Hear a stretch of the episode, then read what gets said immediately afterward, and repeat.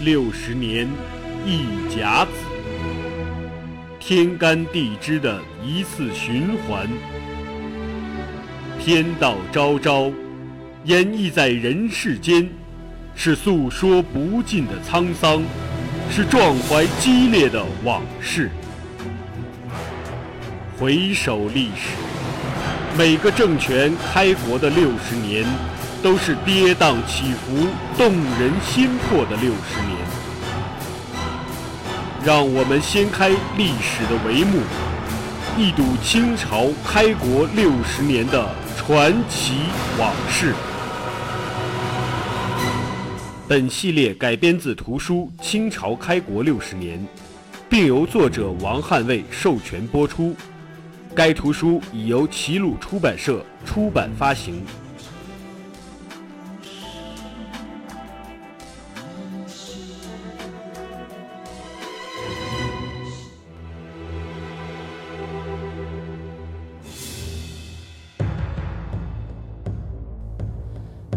燕京儒法大树，须先从两旁着靴，则大树自扑。崇祯元年七月十四，袁崇焕奉诏入宫，在紫禁城平台与皇上终于见面。这一年，袁崇焕四十四岁，朱由检只有十八岁。我们再看皇太极，他三十六岁。崇祯登基刚满一年，皇太极登位已满三年。崇祯对袁都师寄予厚望，所奏皆准，竭尽所能让袁崇焕再为大明立下新功。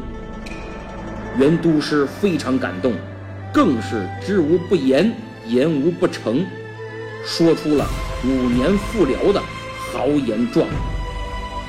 我个人认为，五年复辽不见得是袁崇焕给皇上的安慰剂，而是经过自己的深思熟虑提出的可靠计划。年轻的崇祯更是深信不疑，仿佛为风雨飘摇的大明王朝。找到了一剂救命良药，他赐给袁崇焕尚方宝剑，并表示，只要你说的，只要辽东需要的，朕都全力支持。于是，带着皇帝的深深期许，袁崇焕踏上征程，直奔山海关，走马上任。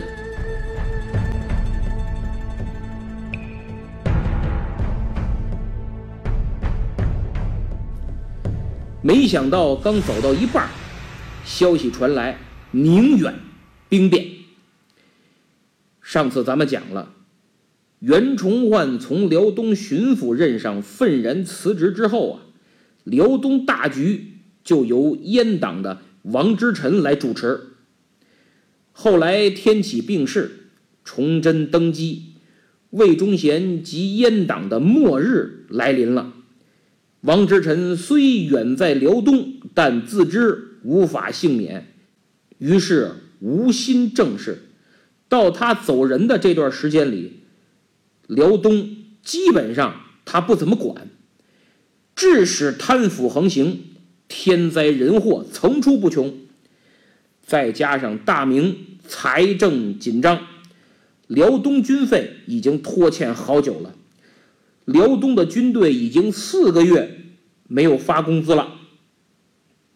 这样一来，有权的靠贪污弄钱，没权的胆子大的想办法弄钱，没权又老实的只能忍着没钱，最后连老实人都受不了了，兵变一触即发。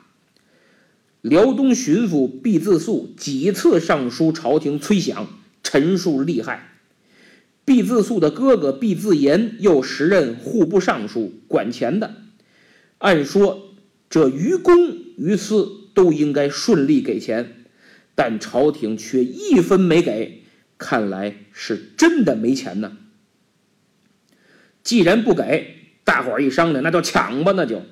于是七月二十五，宁远爆发了兵变，乱兵攻占了巡抚衙门，毕巡抚被捆成了粽子。乱兵翻遍了衙门，也没找到一分钱，于是转而殴打毕巡抚，问他钱藏哪儿了。兵备副使郭广看不下去了，求大伙儿饶了毕巡抚吧。乱兵说：“饶了他不难，拿钱赎人。”就这样，兵变成了绑票。郭广先是东拼西凑，凑了两万两银子。大伙儿一看不行啊，你打个要饭的呢？没办法，政府出面担保，还保证给利息，向当地的商人百姓又借钱，一共凑了五万两。乱兵这才勉强散去，放了人质，但要求剩下的。尽快补齐，否则还闹还抓人。毕自肃死里逃生，可一琢磨，朝廷是真没钱，辽东也没钱，剩下的军饷我哪儿弄去啊？弄不来，还得要我的命。何况现在又欠了老百姓好几万两银子，再加利息，我拿什么还？你把我扒皮抽筋砸吧砸吧卖了，我也凑不出钱来呀！哎，左右都是死路一条啊！想来想去，毕自肃是真想不开了，给朝廷写了封认罪书，说自己无能没本事，酿成今日大错，全是我的责任呢。其实这不是奏书，而是遗书，因为写完。毕巡抚就自杀身亡。挺好一个清官，做事儿也很认真，有能力，却活活的被大明朝的困局逼死，十分可惜呀。其实不光毕自肃，包括袁崇焕自己，还有后来的孙传庭、卢象升等等这些文武兼备。能臣名将，甚至崇祯皇帝，也都为大明殉葬。因为大明的体制出现了严重问题，如果不进行体制改革，只有死路一条。但以当时人们的思维方式和认知水平，是不知道应该如何进行改革的，所以就只能全部归咎于吏治腐败。这个道理，就连取而代之的清王朝也不懂。你们看，晚清面对帝国主义列强是一败再败，名臣名将无法力挽狂澜，甚至西方先进的火炮战舰也成为大清的陪葬品。亚洲第一、世界第六的北洋水师一战全军覆没，这些。和明末虽表现形式不一样，但本质是何其相似乃尔啊！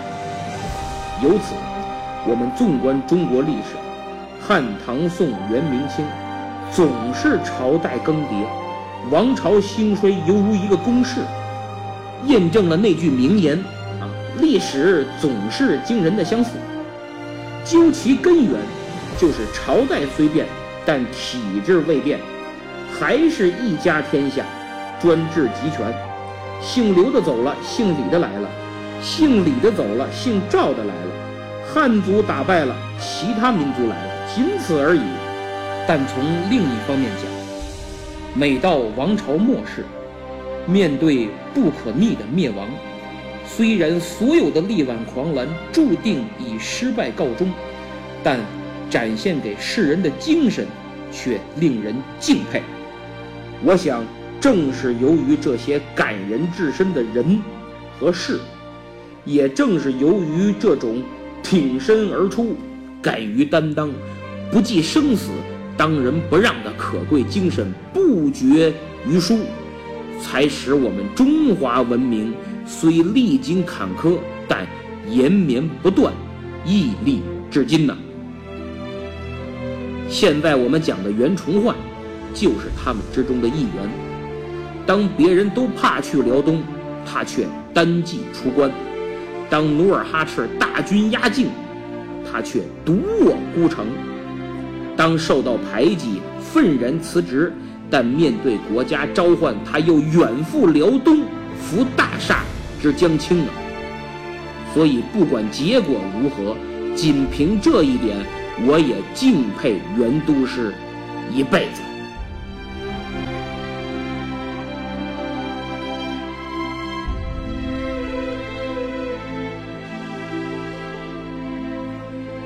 袁崇焕八月初六抵达山海关，面对宁远兵变，他没有停留，第二天就单骑出关，不带随从，飞驰宁远。堂堂二品都师，正部级的干部，如此一心为公，不计生死，难能可贵。到了宁远，他没有去官署衙门。而是直奔兵营，深入虎穴。他之所以这么做，是因为宁远是袁崇焕一手营建的，在这儿他待的时间最长，更是在这儿他带领大伙儿立下不世战功。现在兵营的士兵基本都跟过他，没跟过他也听过他，一个强有力。能打胜仗、赏罚分明的将领，一个拥有极高威望的统帅，他一出现，谁还不服？谁还敢闹事儿？当然，也正是因为如此，历代王朝对于带兵的将领啊都很防范，甚至被杀。袁崇焕利用自己的威望镇住了哗变士兵，告诉大家。我回来了，之前的规矩你们都知道，不守规矩会怎么样？你们也知道，你们的所作所为不仅我知道，朝廷和圣上也都知道了，但圣上并没有责怪你们，因为情有可原。大家相信我的话，先各自回营，我会妥善处理此事。一定给大家一个交代。袁都师这么一说，谁要还闹，那就是作了。于是各自回营，等候处理结果。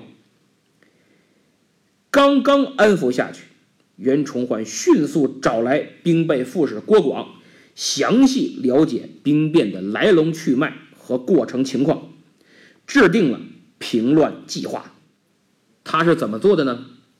常见的做法。是依法惩处。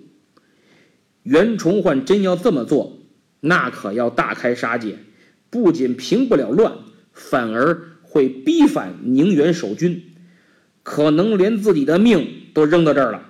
最好的结果是叛乱士兵压着他投靠皇太极领赏，所以依法惩处肯定不行。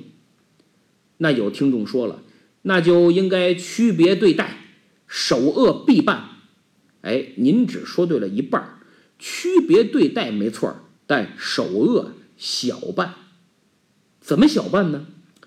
袁崇焕把带头闹事儿的杨正朝、张思顺抓来，说：“本来呀，你们俩是首恶，应该杀头，但现在给你们俩机会，把你们骨干成员交代清楚了，免你俩一死。”这二人一听，为了活命就说吧。本来兵变就是要钱，为了生活，别钱没要着，脑袋再丢了。于是二人将此次兵变的领导小组成员一一说出，无一遗漏。袁都师命令按名单抓人，除了跑了的几个，一共抓了十五个。郭广挨个对名单验明正身，然后袁大人下令。斩首示众，这十五个人都认罪伏法。哎，那为什么最先挑头的不杀呢？因为如果呀，首恶必办，胁从宽大，虽然也能迅速稳定局势，但以后还有兵变发生的可能性。有不怕死的站出来挑个头，还会有人响应，因为成了大家有好处。败了，杀那挑头的，我没事儿，不赔本啊。现在袁都师正好反着处理，宽大处理首恶，让首恶出卖跟着他干的次恶来换命，然后杀次恶示众。这样一来，今后谁还敢参与兵变？你打个比方，你说，哎，我觉得这仗没法打了，咱们兵变吧。你拉了弟兄跟我干，怎么样？人家说了不怎么样，我才不干呢！一旦兵变失败，你没事我死，你这不是害我呢吗？你呀，找别人吧，谁爱跟着你干谁干，反正我不干。所以袁都师这种做法，等于让任何人都不敢再参与兵变，谁在底下搞串联煽动也没用了。那么首恶杨正朝、张思顺对他们的处理是发到前锋营。将功赎罪，杀完了次恶，袁都师下令各营将士放心，参与兵变的就杀他们，别人概不追究。大家一听都放心了，然后齐集广武营，与袁都师歃血为盟，上下一心，同甘共苦，绝不秋后算账。做完了这些，袁都师开始追究这次兵变的管理层的责任。中军吴国奇知情不报，纵容兵变，负主要责任，斩首；其他负有次要责任的将领罢职。这其中就有日后胖揍李自成的左良玉，贪污和打骂体罚士兵的官员。该处理的处理，该降职的降职，绝不姑息养奸，大快军心。那么这次兵变发展快，波及广，史书说十三营俱动，就是宁远基本都乱，但唯独都司祖大乐所率一营人马没有参与。祖大乐是名将祖大寿的堂弟，原都师对祖营大加奖赏。随后飞马奏书，上报朝廷，详细陈述兵变的起因和处理结果。崇祯表示同意。袁崇焕干净利索、漂亮迅速地平息了这场兵变，稳定了辽东局势。他的做法有的是遵循常理，有的是超出常规。比如首恶宽大处理，次恶严惩不贷。说明袁都师有能力、有担当、有想法、有勇气，是四有统帅。但是五年复辽，仅靠四有是不够的，还要有第五有，那就是有钱。没钱，四有也起不了太大作用。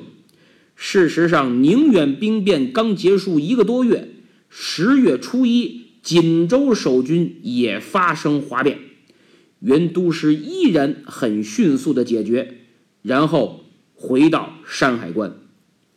他深知这次兵变跟宁远上次的起因一样，就是拖欠军饷，军心涣散，官员贪腐横行，辽东的经济生产濒临崩溃，民不聊生啊。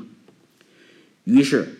他一方面下大力气整顿军队、整风肃纪、捋清捋顺各个方面的工作，发展经济，力求使辽东尽快恢复正常的秩序；另一方面，袁崇焕赶快向朝廷要钱，要多少？八十万两白银。他认为有圣上之前的保证，军饷一定能要下来。事实上，崇祯也真爽快，马上批示户部给钱。户部尚书毕自严一看，就俩字儿：没钱。好家伙，八十万两白银呐！我给大家做一个数量参考吧，以崇祯五年的米价为参考，江南一带，崇祯五年一担米差不多卖一两银子。一担就那石头的石啊，独担，一担等于现在的一百八十四斤，八十万两白银差不多能买一亿四千七百二十万斤米。二零一九年五月四日，中国米价是五块三毛六。买一亿四千七百二十万斤米的话，等于是七亿八千八百九十九万两千块人民币。袁崇焕一张嘴要将近八个亿的军饷啊！户部尚书毕自严真拿不出来。当时明朝财政收入每年不过三百到五百万两白银，光辽东军费就干出去八十万两。大明朝还过不过了？还有其他军事费用需要支出呢，还有其他地方也需要军饷呢。明朝财政紧张，入不敷出，从万历朝就开始，加上连年用兵，天灾不断，明朝税收主要来源就是农业税，再加税你能加多少？一亩地就只能产这么多粮食。加多了，老百姓无法生存，只能起义，所以明朝才外有后金折腾，内有饥民起义，政府又拿不出钱来解决问题，所以财政危机也是明朝灭亡的一个重要原因之一。很好理解吗？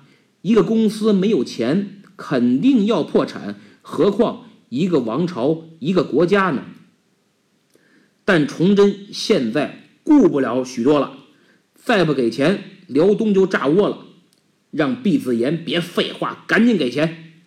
毕尚书说来说去还是俩字儿：没钱。亲弟弟要钱我都没给，最后上吊死了。你袁崇焕一要我就给，凭什么？最后崇祯好说歹说，打了个折，给了三十万两白银，那也行了，不少了。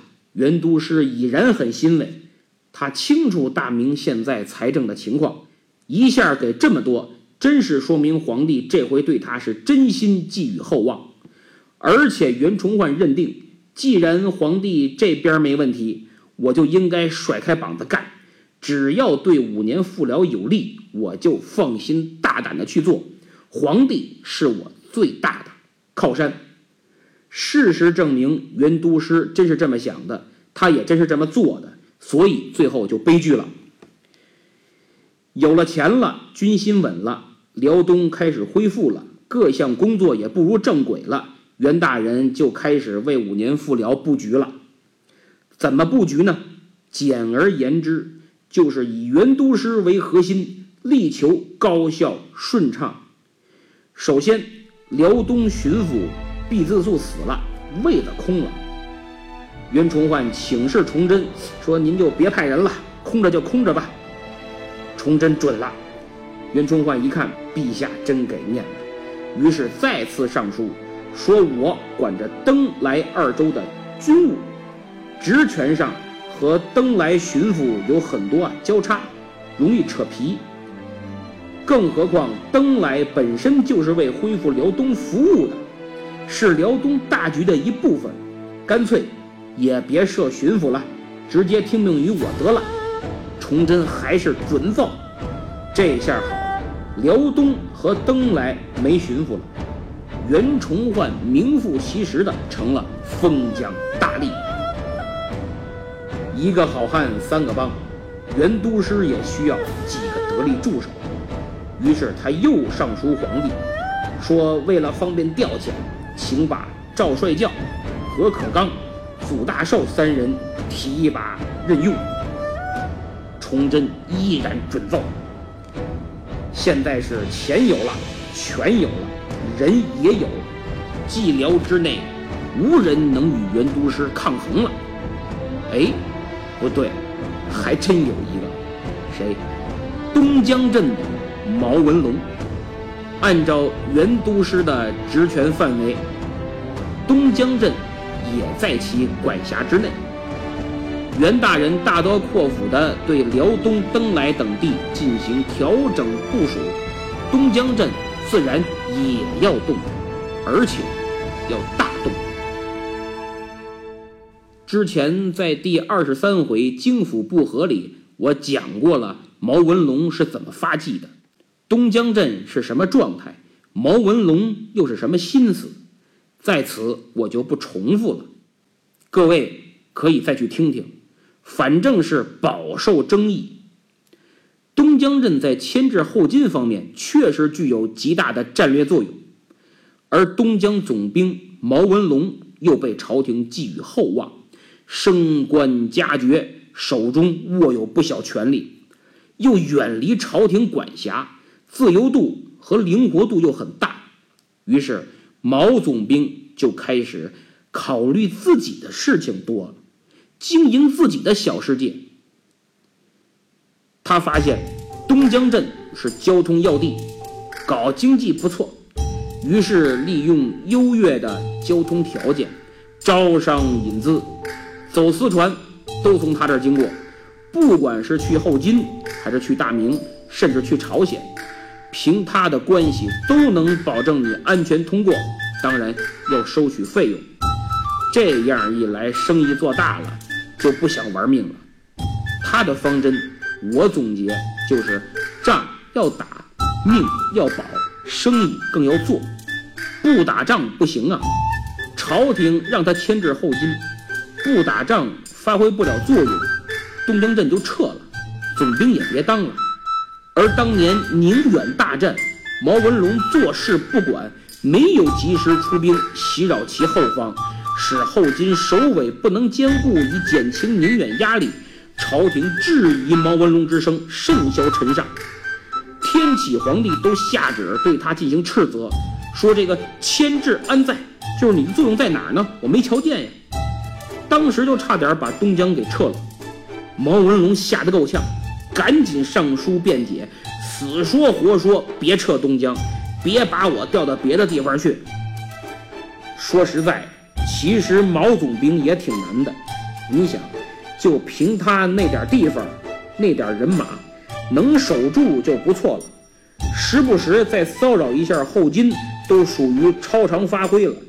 你让他收复失地，来个像样的战功，对他要求那么高，真是有点难为他了。所以，为了保住地盘和地位，毛文龙不惜杀良冒功，谎报战功。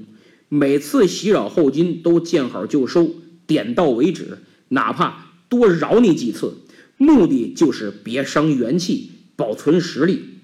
一来让后金忌惮，二来让朝廷对他没辙，不敢轻易动自己。皇太极登位以后啊，特别想除去毛文龙这个心腹大患，因为虽然他造不成实质上的伤害，但只要他存在。你就得牵扯精力，你就得留一只眼，无法全力的对付大明。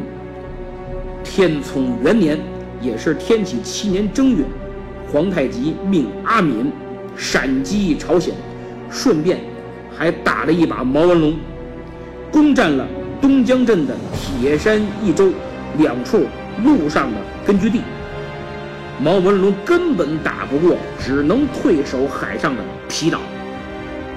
这对毛文龙损失太大，因为铁山一州是东江镇的屯田区，在朝鲜境内，是天启二年建立东江镇的时候向朝鲜租借，本来很安全，没想到后金打到朝鲜了，还把东江镇的粮仓给占了，毛文龙困守孤岛，朝鲜也被后金打服了，不敢。再给毛文龙支持，所以此时东江毛总兵已经毫无力量牵制后金了，没啥军事行动。皇太极再攻宁锦的时候，你也找不到毛总兵的身影。袁都师眼里不揉沙子，他绝不允许毛文龙在他的眼皮子底下混日子不出力。而根据资料显示，毛文龙这些年。不仅军事上乏善可陈、谎报战功，还骄横跋扈，连年轻的崇祯他都不怎么放在眼里，军饷账目也不清，问题很大。最要命的是，有情报说毛总兵和皇太极有来往，打算投敌叛国。